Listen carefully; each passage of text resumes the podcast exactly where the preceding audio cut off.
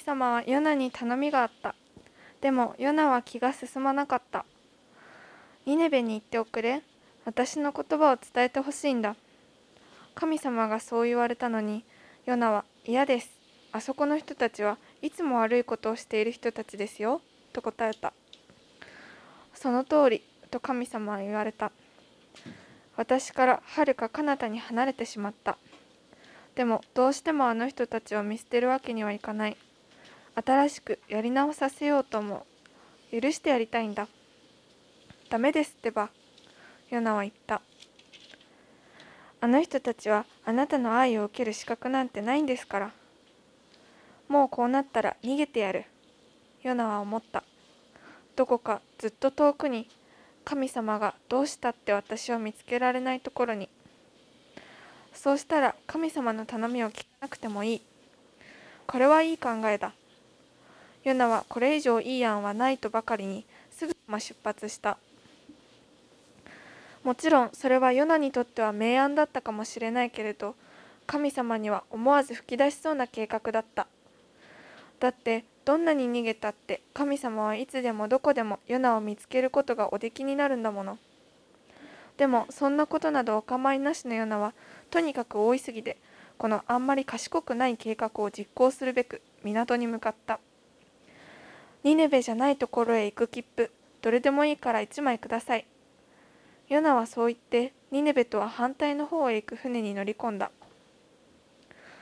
しばらくすると激しく風が吹き始め船は右へ左へ大揺れに揺れ出してみんな船酔いで気持ちが悪い。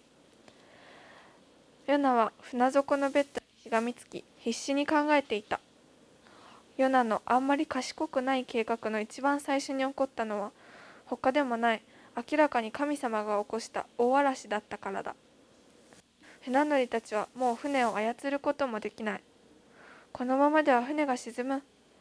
みんなは叫び、荷物や食べ物や、とにかく船を軽くするために、手当たり次第船を、あ、手当たり次第、物を船から捨て始めた。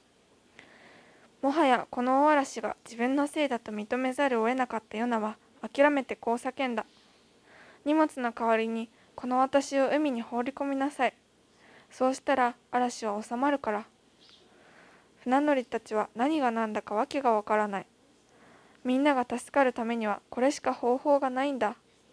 ヨナは大声で続けた。そんなわけでみんながヨナの体を持って12の3バシャーンヨナが水面に触れるや否や大波はないで風がなくなり嵐はぴたりと収まった。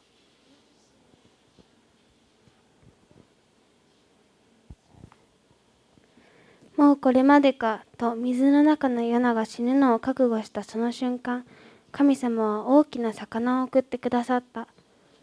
大きな魚は大きな口をいっぱいに開けるとヨナをひと飲みした。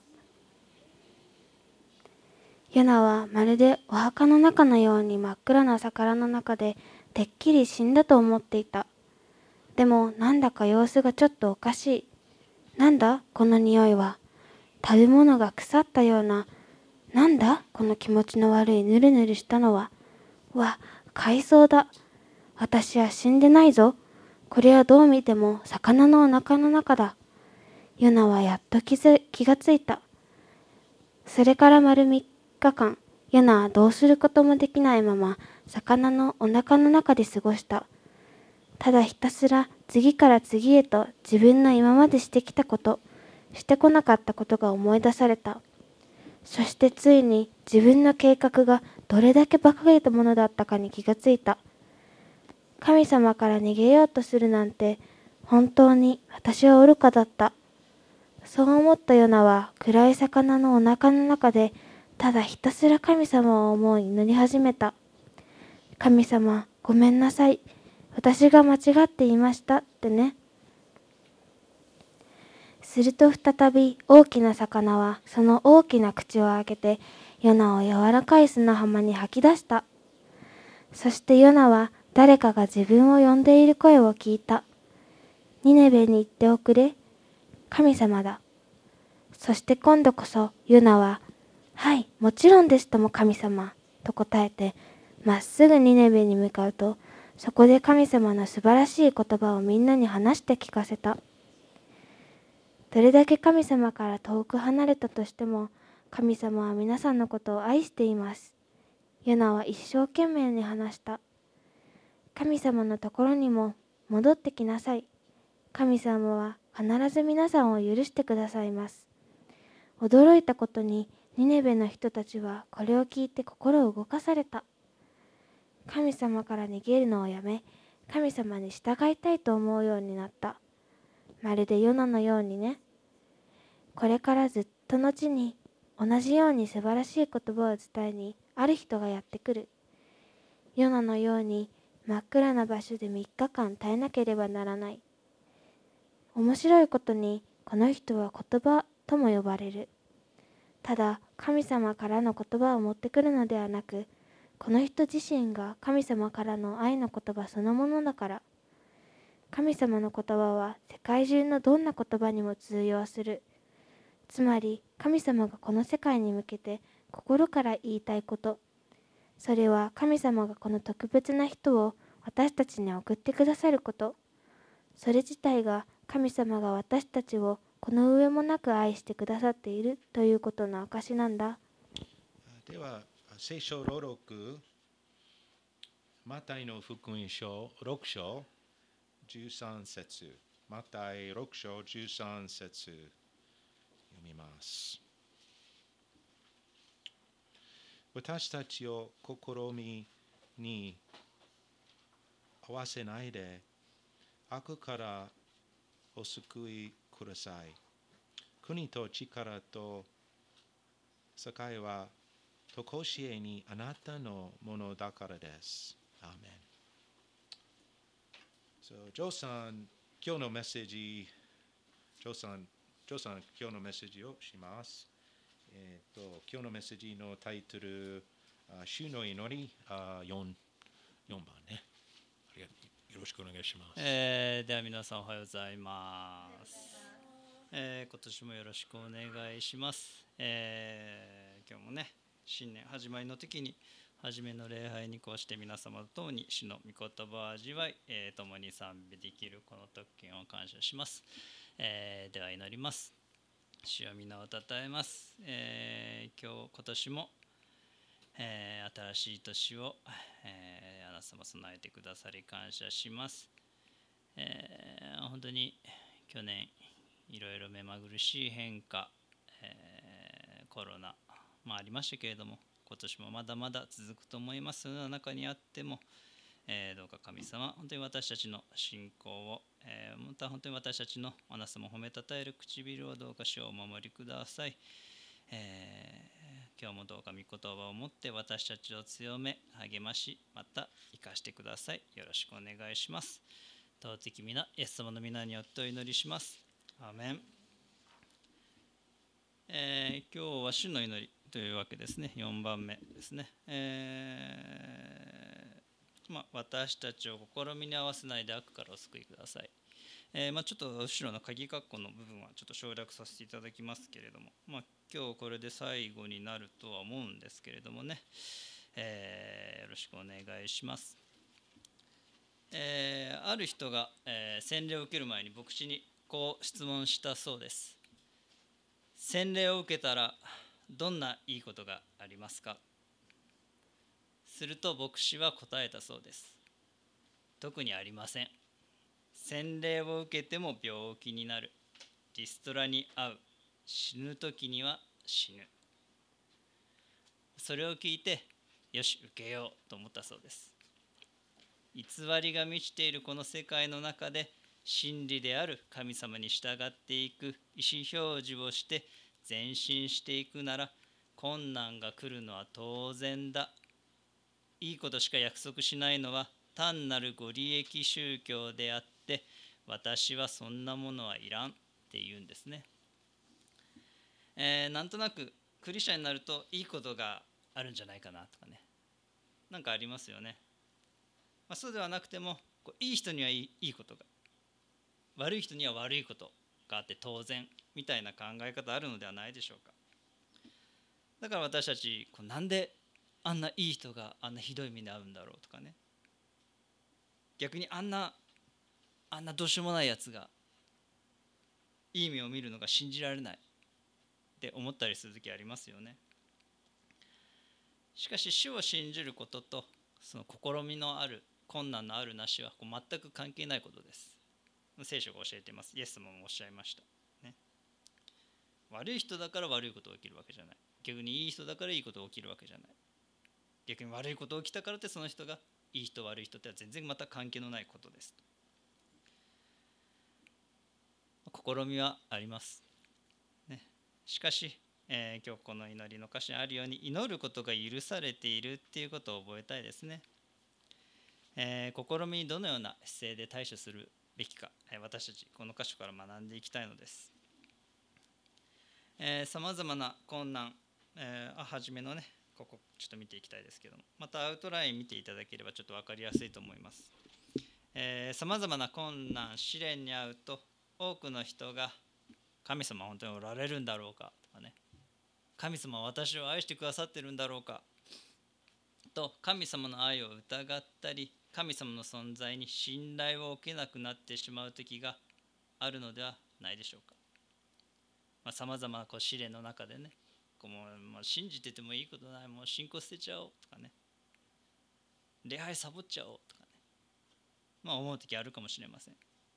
しかしそのような時試みに合わせないでくださいってこう祈る姿勢神様の憐れみにすがる姿勢って大事です、えー、というのも試練に遭うと多くの場合はこう神様に怒ったりとかもう神様諦めたりとか神様を無視して生きるっていう選択をしがちなんですね。そういう時あります。あの試みってここにありますけれどもねこう試みっていうのは文字通りあの試験とか試練テストっていう意味合いがありますね。あの学生さんね。テスト嫌ですよね。皆さんも学生だった時思い出せば。テストが好きだっていう人いないと思います。ね。あの、でもその試験なんですね。テストなんです。テストって聞くとねテスト対策しますよね。前もってしっかり備えて、勉強する。まあ、同じように私たちもやっぱり日々の備えとかね日々きちんと御言葉を味わって学ぶ、え、祈るっていう姿勢大事です。あの定期テストならねいついつテストだって分かるんですけれどもね。むしろ神様の試練は抜き打ちテストですね。いきなりボンってやってくる場合がほとんどです。なのでやっぱり日々の備えっていうのは特に大事ですよね、まあ、抜き打ちテストって言えばやっぱり日々ねきちんとやってないといきなりできないわけです。定期テストならねなんとかなるかもしれませんけれども、まあ、日々の備えで大事です。あのザカリア書っていうとこにはこうありますね私はその3分の1を火の中に入れ銀を練るように彼らを練り金を試すように彼らを試す。彼らは私の名を呼び私は彼らに答える。これ私はこれは私の民と言い彼らは主は私の神という、まあ、彼らを試すってありますよね。試練です。もしあの神様信じたらいいことあるかもしれないってねなんかご利益をこう求めて信じているなら試練の時になるとこうもういやってなっちゃいますよね。主は私の神なんてとても言えません。いいことしてくれない神様なんていらないっていう危険は誰にでもあると思います。しかし困難の時だからこそこう誠の信仰によって神様にすがって生きていく。あのー、ね、よく何ですか？信仰書をね。他の人たちの話とか読んでみるとね偉大な信仰者の話とか読むじゃないですか、ね、偉大な伝道者の話とか。そういう話読むと、まあ、この人は信仰強かったからこんなすごいことできたんだとかね。こんな試練くぐり抜けたんだ。私たち思う時ありますけれどもあの信仰に大事なのはこうどれくらいどれくらい信じているかではなくこう誰を信じているかですね。あの確かに信仰の強さ弱さってあります。しかし一番大事なのは本当にからし種ほどの小さな信仰であってもこれ誰を信じているか。っていうのが一番大事です。自分を信じているか、ね、あるいは他の人を信じているのか。神様を信じているのか、お金を信じているのか状況環境地位を信じているのか、まあ、問われます。自分が信じている方この世の作り主力ある方愛愛なる方この方を私は信じてるんだっていう確信が大事です。その方がこう自分に何をしてくださったかそして将来何をしてくださるかっていうことにこう目を向けるっていうのが大事ですね。あのヘブル人の手紙にはこうあります。ですから、えあなた方の確信を投げ捨ててはなりません。それは大きな報いをもたらすものなのです。将来多くの報いが与えられると確信し期待してこの今の困難な時、まあ、地上の時を歩む。その困難を試練も耐え忍ぶというのは大事です。あの人間関係とかね仕事で行き詰まったりとか、まあ、経済的困窮こう思い通りにいかない時、まあ、こんなものこんなつまらないものと思ってね信仰を捨ててしまう、まあ、そういう人もいるかもしれません、ね、残念ながら。しかし大きな報いっていうものにこう目を留めたいですね。神様いずれ私を天国に連れて行ってくださる。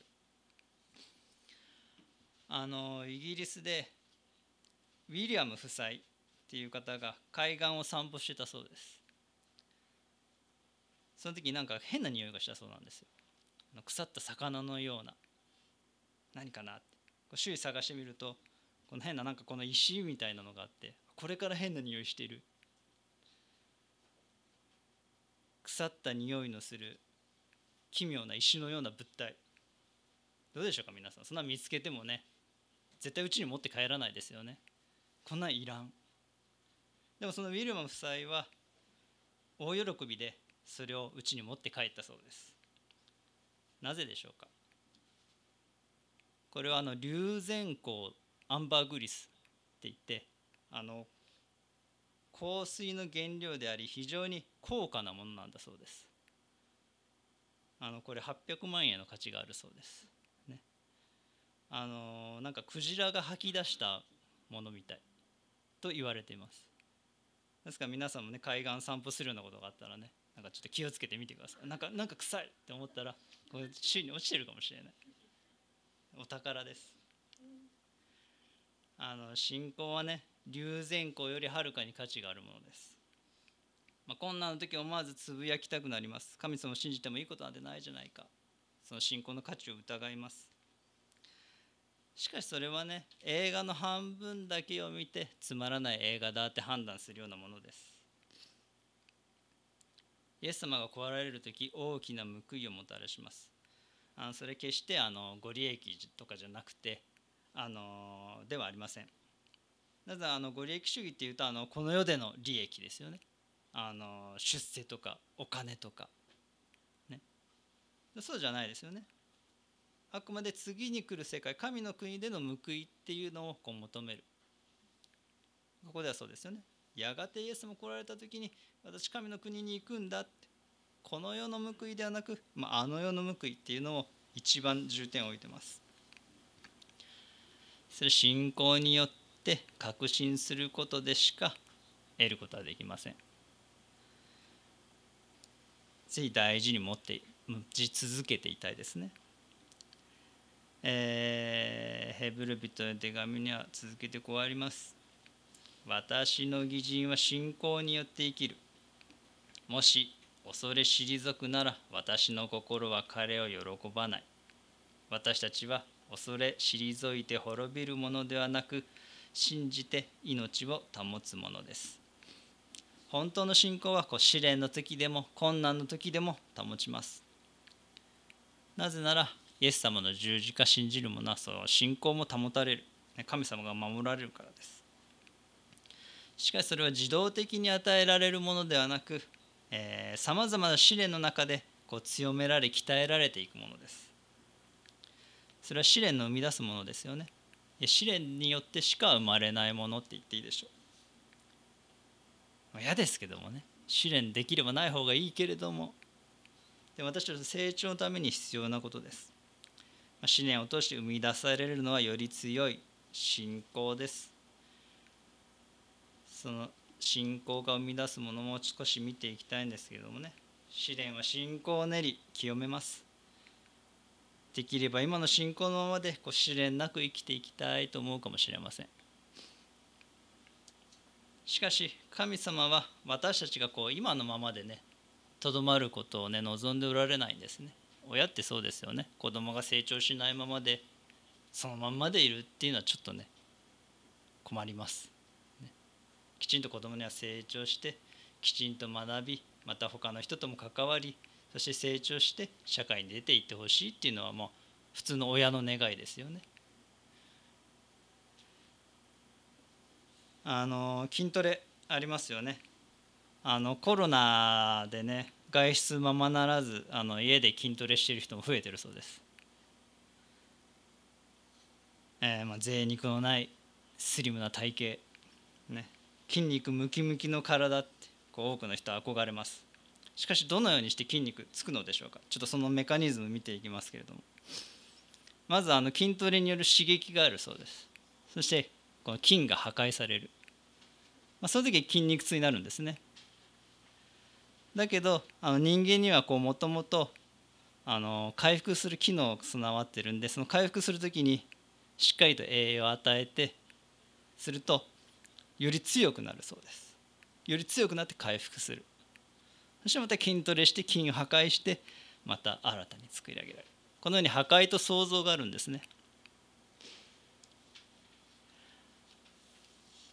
だからあのだからの運動の後30分後にまでにあのプロテイン摂取するといいって言いますね。ゴールデンタイムっていうそうです、ね、30分以内にプロテイン飲むとこの栄養になって筋肉がねこういい感じになるそうです。あのもう一つはその時に注意したいのがあのその負荷をかける時にね筋肉に負荷かける時にこう重すぎても軽すぎてもいけないそうです。あのこダンベルカールっていうんですけれどもこの動きを。あのダンベルカールなら6回から12回ぐらい上下できるぐらいの重さがいいそうです。あまりひょいひょいとね20回30回できる。だと軽すぎる。逆にもう23回しかできないだと重すぎる。ベストな、えー、重さがいいんですね。あの信仰の試練も同じですね。まずこうストレスがかかります。そして自分の内側にあるこう罪とか問題とか弱さとか破壊される。でもまた回復されるんですね。そしてその時のそのストレスは重すぎもせず軽すぎもしない。自分が耐えれるストレス神様与えられるんですね。というのもこうあるからです。コリント人の手紙にはあなた方のあった試練は、えー、皆人の知らないものではありません。神は真実な方ですからあなた方を耐えられないほどの試練に合わせることはなさいません。ね、ちょうどいい重さで、ね、ダンベルカールが6回から12回ぐらいできるぐらいの重さで、えー、神様ストレスを与えられるんですね負荷を。まあ、その時私たちねもう本当に筋肉痛の時のようにじっと痛みに耐えるしかできません、ね、しかしそのような時こそゆっくり休養しまた祈りこうね霊的なプロテイン御言葉を摂取するんです、ま、そこを耐え忍んだ時こう超回復が起こりより強くされます。あの聖書の言う忍耐は単にじっと耐えるのではなくこう積極的意識的に耐えていく。イエス様が十字架にかかってくださったんだっていうことを覚えて、まあ、自分の捨てるべき罪があったら捨て、まあ、変えるべきところがあったら変えなすべきことに目を向ける。こうして霊的筋肉がどんどんついていくんですね。だからあの信仰の試練さまざまな試練を通った人はこう霊的なムキムキマッチョマンです、ね、どんどん強くなるんです、えー、ヘブル人の手紙にはこうあります。あなた方が神の御心を行って約束のものを手に入れるために必要なのは忍耐です。まあ、ただ単にじっと耐えるだけじゃないですよね。ここに御心を行ってって、ありますけれども。神様の喜ばれること望まれていることは何かと悟りそしてまあ実行していくこと、ね、そして耐えていく。あのーなんかね案外何もせずにね辛い辛い辛いなって思ってるとね余計辛くなっちゃいますよね。そういう大変なことだからこそ、えーまた神様何望んでおられるのかな？何し何しなきゃいけないのかな？ってねこう悟る必要あると思います。あの多くの人が試練を通して強くされたとかねあの時のことがなければ今の自分なかったっていうのはそのためです、まあ、私もあります、まあ、自分の力で強くなるのではありません。先ほどの筋トレの超回復もそうですよね。自分の意思で超回復を起こすのではありません。もう体がそうなるんです。神様がそういうふうにしてくださるんです、まあ、それと同じように、えー強くされることも神様が見えないところで働かれそして強くしてくださっている。まより成長へと導いてくださっている。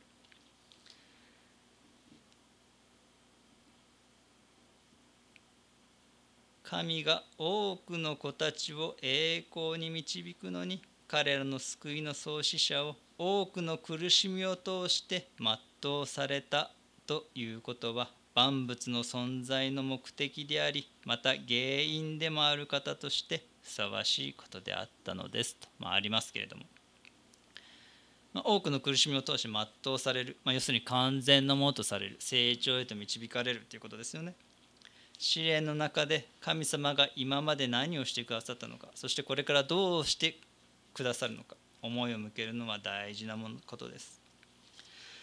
あのーこういうふうに見てみるとね悪いこともこう悪いことだけじゃなくて実はいいことにつながってるんですよね。まあ悪悪いことって思っちゃうかもしれないけれどもその中には実際善は潜んでるんですよね。あのアウグスティンスっていう人はこう言いました。神は最善である。よって神の全能と善が悪から善を導き出せる場合を除き神は自らの働きの中に悪の存在を許すことができない、まあ、ちょっと難しいですけどね言い回しが、まあ、要するにこう悪いことの中でもいいことに変えることができる方だよ。そういうようなことしか神様許されないんだよ。神様そうしてくださってるんだよ。っていうことですね。私たちその場面だけを見てこれ悪いことだ。なんで神様こんな許すの？って思っちゃうけども実はそれは善へとつながっている。っていうことを覚えたいですよね。あのーね。私たちどうしても自分の見方とかね自分の目線で物事見ちゃいますけれどもね。しかし、えーまた逆に神様の方から見てみる。ね。なんでこんなんあるんですか神様。なんでこんな辛いことあるんですか、まあ、確かにそれ自分視点ですよね。ていうか神様このことを通してどうなさりたいのかな。神様に何を求められているのかな。それ神視点です。神様の視点にこう変えられていく。神様そういうふうにして、えーくださってそれを望んでおられます。あの先ほどのヨナのね、えー読んでくださいましたけどもヨナもそうでしたよね。ヨナはななんでこんな2で目に行かなきゃいけないんですか神様。あいつら私たちの敵じゃないですか。なんであいつらは宣教しなきゃいけないんですか。これヨナは自分視点ヨナ視点です。でも神様からの視点にするとニネベの人たちも愛する私の子なんだよ。っていうことですよね。神視点。ね。ヨナも変えられたわけです。自分視点から神視点ね。ちょっと困難。ね3日間クジラの胃の中にっていう恐ろしい体験をして試練を通して変えられました、まあ、私たちもそうです。自分視点から神様の視点へと、えー眺めることができる。あのー人は誰しもね何か良くないことが起きるとこう感情が先立ちます。そして、えーこのことは悲劇的な出来事だと決めつけます。しかし本当にそうでしょうか？神様の視点では違います。悲劇と思ったことが実はその後の人生を好転させるためにはこう必要な出来事だったっていうことはまあよくあることです。大切なのは起こった出来事。ねあなたの身の回りの出来事をこうどう次につなげていくか。どう神様の視点でこうそのことを捉えていくかっていうこと喜劇王チャップリンって言いましたよね、まあ、ちょっと子供たちは分かんないかもしれませんが若い子たちは。あのチャップリンはこう言いました。人生は近くで見ると悲劇だが遠くから見れば喜劇だ。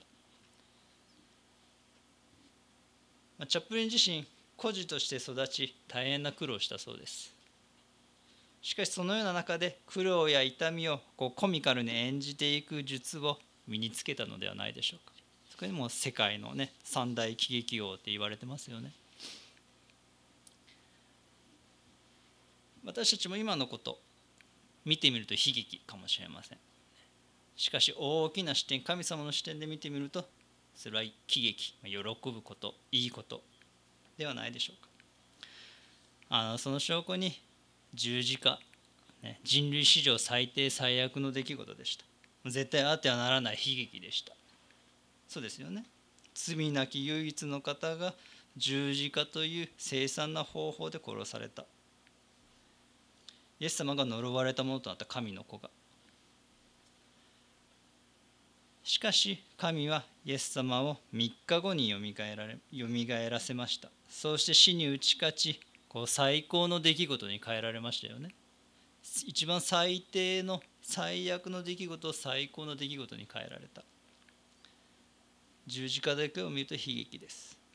しかしそれを広くそれを全ての救いっていう面から見るとも喜劇喜びですよね。私たちの今の状況も近くで見ると悲劇かもしれません。しかし遠くから見てみると永遠という視点から見るとそれは喜びへと変わるものではないでしょうか。そう期待したいですね。えー、悪からお救いください。でありますけれども。あの新海訳聖書の中を見てみるとこの悪ってなんか悪っていう部分米印でこう悪いものっていうふうにも中訳されてますよね。あ私の場合は第2版かなだったんであれですけども、まあ、多分皆さんもそうなってると思います。あだからこう指してる悪っていうのは悪いことでもあるしまた悪いもの、まあ、サタンのことでもありますね、まあ、どちらも捨てがたいですよね。まあ、いずれにせよ悪いこととか悪いものとか悪い存在からお守りくださいという祈りです。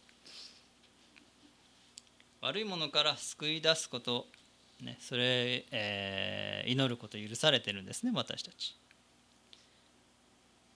しかしね神様はこう全てのものから守られて全ての悪いことから守られて私たちが楽ちんな人生を送ることを望まれてないんですね。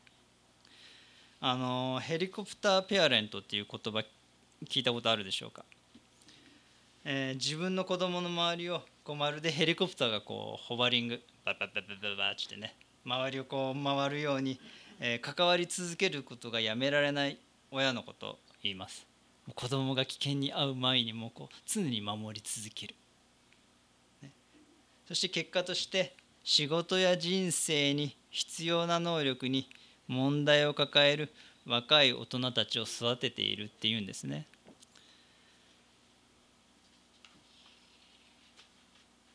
あのでもね今までの子育て心理学では多少こう過保護であってもこう愛情があるからいいじゃないかっていう考え方だったそうです。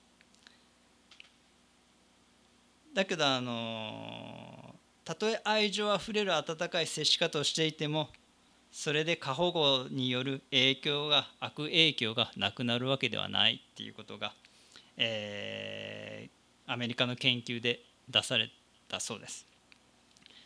過保護、ね、か管理過干渉、ね、子供に関わりすぎることそのことの副産物悪影響はどんな愛情をもってしても相殺されるわけではありません。まあ、要するに子どもの悩みや不安不安や決断をこう先回りして親が解決するっていうことは必ずしも子どものためにならないということです。あの例えばあの冬休みの宿題ね出たと思います、ね、学校行ってる子は。あの子供の代わりにね親がやってあげたらどうでしょうか。いや大変だね宿題。いいよいいよ。ね俺がやってあげるよ、それ子供のためには絶対なりませんよね。これは明らかです、まあ、確かに宿題大変なことかもしれません。しかし成長のために必要な試練です、正当な理由なく宿題をやらなかったならそれは、ま、その子の責任です。その子が負うべき責任です。親が、ね、背負うべきことではありません。親がなすべきことはその勉強する環境はもちろん作る必要があります。その責任もあるでしょう。しかしそれ自体は勉強自体は子供がなすべきことです。宿題やらなくて先生に叱られたとしてもそれはその子が叱られる、ね、責任を負うことです。何でも親がしてくれる。ね。宿題もしてくれる。っていうならもう何もしない子供に育ってしまうでしょう。それは子供からこう一人前の大人として成長し、まあ、神様と社会に仕える機会を奪うことになります。あの神様が悪から守るという時このようにこう悪い状態試練の中でも守られるっていうことですよね。宿題がなくなるようにという祈りではありません。宿題を怠けることなくきちんとできますようにっていう祈りです。神様は決してヘリコプターペアレントではないんですね。過保護ではないんです。あなたが少しも困難や悩みに合わないようにこう先回りしてあなたの課題を代わりに解決するようなことはなさいません。だからこそこう試みに合わせないで悪からお救いくださいって祈りますよね。試みも悪もあるから祈るんです。私たちが私たちのこの一人一人の課題問題を克服してこう一人前に成長して神様ご自身に仕えるものとなる、まあ、そのことを望んでおられます。このように困難がなくなることではなくこう困難の中で耐え忍び神様に守られ神様を選び続けそして成長することを求める祈りです、ね、この祈りは。あなたが悪から守られその試みを通った時あなたはより強くより完全なものとされるからです。でも、えー、最悪になることはありません。というのは呼ぶ記にはあるんですけどもあの呼ぶ記ではあの擬人呼ぶはさまざまな試練を受けますよね。その背後にはこうサタンがいることを教えています。そして呼ぶ記にはこうあります。主はサタンに仰せられた。では彼をお前の手に任せる。ただ彼の命には触れるな。まあ呼ぶの命には触れるな。神様が許された範囲でしかサタン活動してないんですね。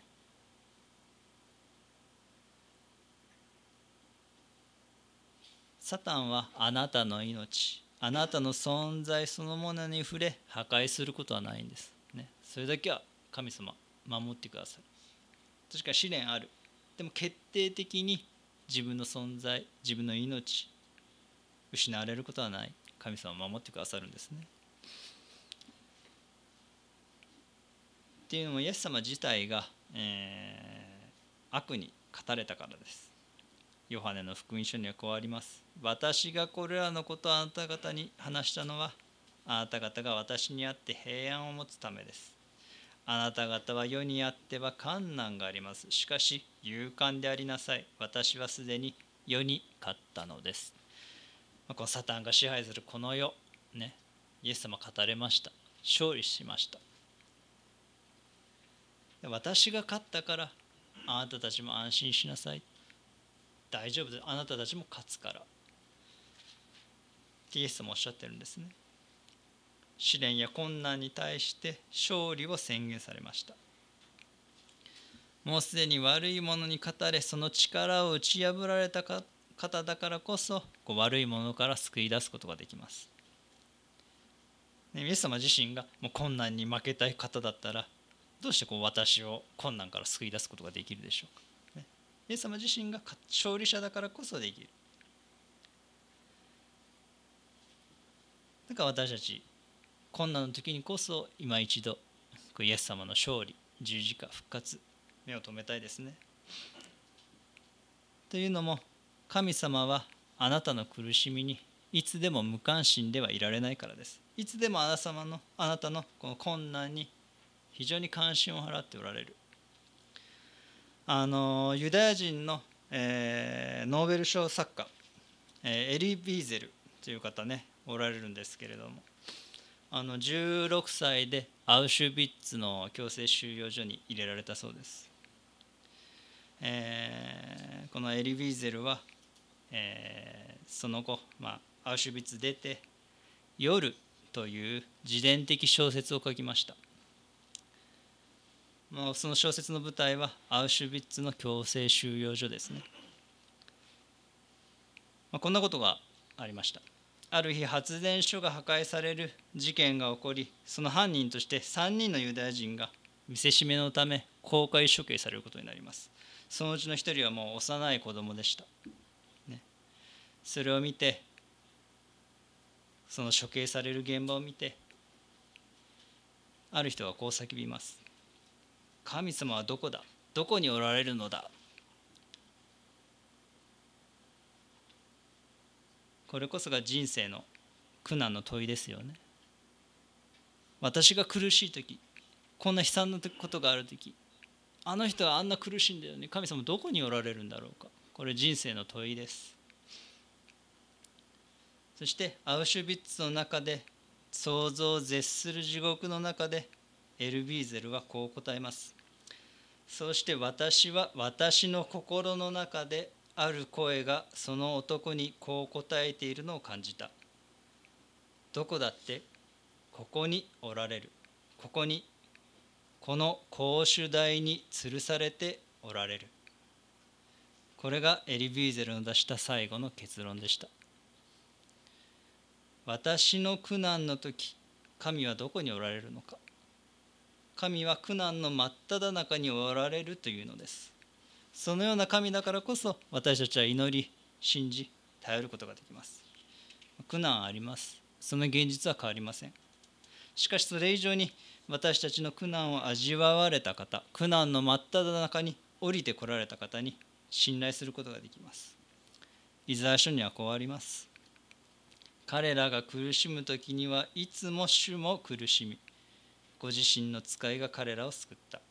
その愛と憐れみによって主は彼らをあがない昔からずっと彼らを背負い抱いてこられた。いつも主も苦しんでおられた。困難の中で神の存在や愛を疑うのではないでしょうか。しかしその苦しみの中に神様もおられる共に苦しむ神です。あの自分の痛みをね感じてくれない人に誰が相談するでしょうか、まあ、こんなひどいことがあってこんなに苦しくて相談しても全く共感することなく頑張りが足りないんだあなたは間違ってるでしょって責める人に相談したいと思いませんよねこれはあなたの試練だからあなたが乗り越えなさいと突き放されるなら何の力にもならないでしょう神様は私たちの痛みや苦しみをこう分かるよと共感してくださる方です。共感以上です。痛みそのものを味わっておられる方です。分かるよ、私もそうなんだとおっしゃる方です。私も友人から見捨てられ、人々から誤解され、枕するところもなく愛する者を失い、侮辱され、着るものを奪われ、唾を吐かれ鞭打たれ十字架につけられたのだしかし父なる神は私をよみがえらせたのだ。十字架と復活という揺るぎない歴史的事実が目の前にあります。それを信じる者はどんなことがあってもその復活に預かり立ち上がることができるんですね。ある牧師が仏教寺院に行ったそうです。そこに置かれていたのは目を閉じ口元にかすかな笑みを浮かべた仏像でした、まあ、アルカイックスマイルってやつですね。どんな痛みも感じる超然と佇んでいるように見えました。その牧師はもういられなくなって外に出たそうです。代わりに頭に浮かんだイメージは苦悶の表情を浮かべて十字架に耐えているイエス様でした。あの仏教では処方無我っていう教え考え方があるそうです。まあ、私はない無我って書くんですけど処方無我。現在の自分や未来は常に変化していくものであるからそこに固執したりしがみついたりする必要はないっていう考え方ですね。ないんだって。無なんだから。そんな固執するな今の状況にっていう考え方ですね。だからこの仏像いつでも微笑んでいるのでしょうか？しかし愛する人を失い大切なものをなくし心が破壊されそうになった時その哲学や思想が一体何の役に立つのでしょうか？現実に痛みはあるんです。ないんだって言われても苦しいんです。聖書は実際に存在するものに目を背けたりはしません。痛みはあります。苦しみもあります。元を正せばこの世界が罪であふれているからです。そのようなもののある世界に神様は降りてこられ罪を背負われ十字架にかかられたっていうのです。本来罪や苦痛と無縁の方がこう担われたんですね。それを。困難と無縁の神ではなく痛みの中に降りてこられた神なのです。神様の愛は苦しみを取り除くことではなく共に苦しむことにあります、えー、ボストンのマーク・ハリエンガー、えー、ご夫妻おられるんですけれども事故で愛する2人の娘を失いました。絶望の中で息をしたり食事をしたりといった人間として最低限の営みをできるようにもう日々祈ったそうです。まずは。食べれない、ね、息もするのも苦しい。神様お願いします。もうそこから。もうそこからぐらいしか祈れない。そのうちに神様の臨在と憐れみを感じるようになり心の傷も癒えていったそうです、まあ、本当にそれはゆっくりで実にゆっくりとした歩みであったが少しずつ癒されマークさんその試練を乗り越えたんですね。こうして変えられたマークさんはこう仕事を辞めて進学校に入学します。このような悲劇をマークさんがもちろん望んだわけではありません。しかしその悲劇によって変えられたんですね。マークさんの初めてのメッセージではその深い悲しみの中で体験した神との出会いについて語りました。そしてその説教の割には自分もイエスを共に涙を流してくれる神の存在を知りたいと十数名の人々が前へ進み出たそうです。一組の夫婦の悲劇が多くの人々の傷を癒してるんですね。それは悲劇によってしか生まれなかったものなのではないでしょうか。大切なのはこの起こった出来事今ある状況をどう次につなげていくかということですよね。私たちは倒れたとしても何度でも起き上がれます。キリストの復活に預かることができるのです、えー、今年もまたいろいろあると思います。そんな困難の中にあってもそのキリストの復活を覚えて日々、え過ごしていただければと思います。では祈ります。主を皆をたたえます。今日またこうして、えー、主の御言葉を味わいまた、えー、改めて私たち主によって守られ強められ成長へと導かれていることを覚えます。